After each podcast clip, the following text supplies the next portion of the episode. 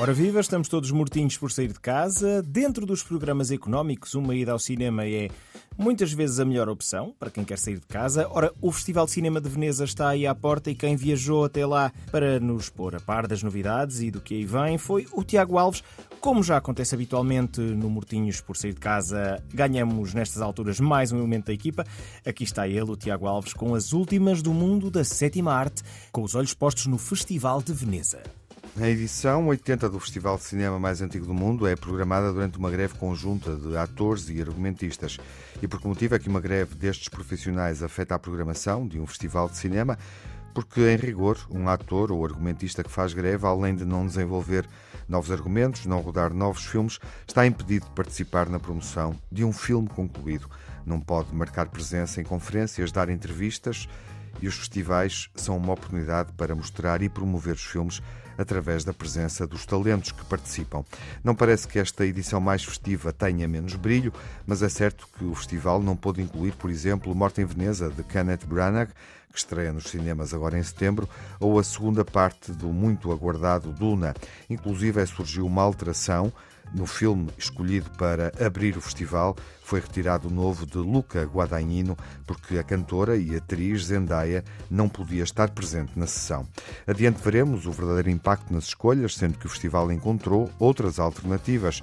Perdeu a presença de atores, mas manteve filmes com enorme apelo em função dos realizadores ou histórias que apresenta. Até conseguiu gerar alguma atenção suplementar, escolhendo filmes de três cineastas envolvidos em escândalos por alegados abusos de menores.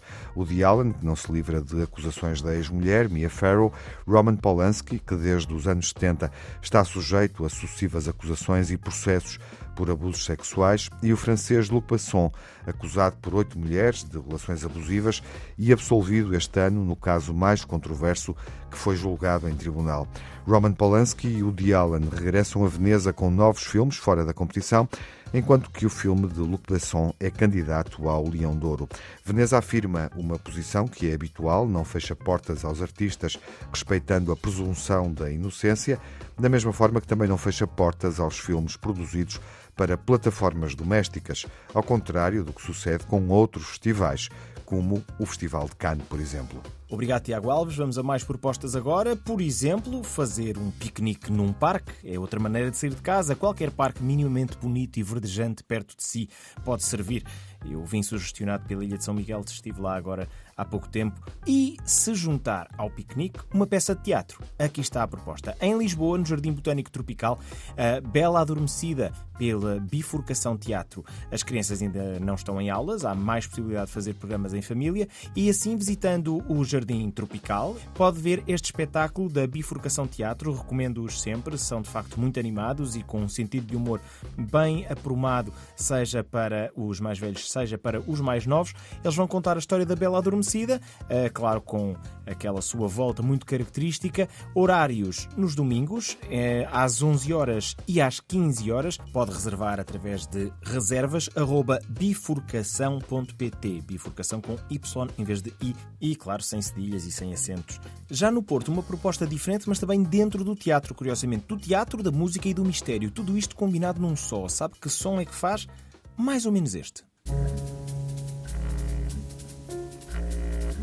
Este espetáculo anda entre o jazz e o teatro. Vamos explicar no novo ático do Coliseu do Porto AGAs. Uh, eh, o espetáculo Triedro mais atores estreia amanhã e vai até 8 de setembro. A casa do ator Raul Damasio é habitada por espíritos.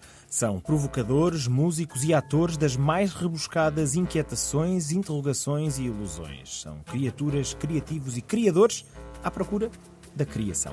É o espetáculo Triedro mais atores, onde se juntam os Triedro, Ricardo Pinto no piano, Frederico Cardoso nos clarinetes e Paulo Costa na percussão, com os atores João Paulo Costa, Jorge Pinto, António Parra e Rafael Ferreira. Os textos são de Álvaro Garcia de Zuniga e Francisco Luís Parreira. Isto promete. De 30 de agosto a 9 de setembro, quarta a sábado, às 20 horas no novo ático do Coliseu Porto AGAs. Ainda no teatro, agora noutra proposta diferente que parece uma espécie de aula de Shakespeare. Vamos chamar a isto Bardologia. No Teatrão, Oficina Municipal de Teatro. No edifício do Teatrão há duas salas, uma delas é a Tabacaria. Pois bem, é na Tabacaria que esta quinta-feira e também na sexta-feira um, vai uh, ter lugar esta espécie de aula sobre Shakespeare. Partindo da obra A Brief Guide to William Shakespeare Without the Boring Bits, de Peter Ackroyd, transforma-se, portanto, Shakespeare numa verdadeira disciplina de escola. É uma ação encenada, um espetáculo criado pela companhia Ardemente, que uh, vai apresentar uh, a vida e as principais obras de Shakespeare de uma forma relâmpago, digamos assim, com muito humor e reverência à mistura. Esta quinta-feira às 18 horas, digo já, que é para não chegar atrasada à aula, e uh, também no dia seguinte, na sexta-feira, às 18 horas. E assim estamos, mortinhos por sair de casa.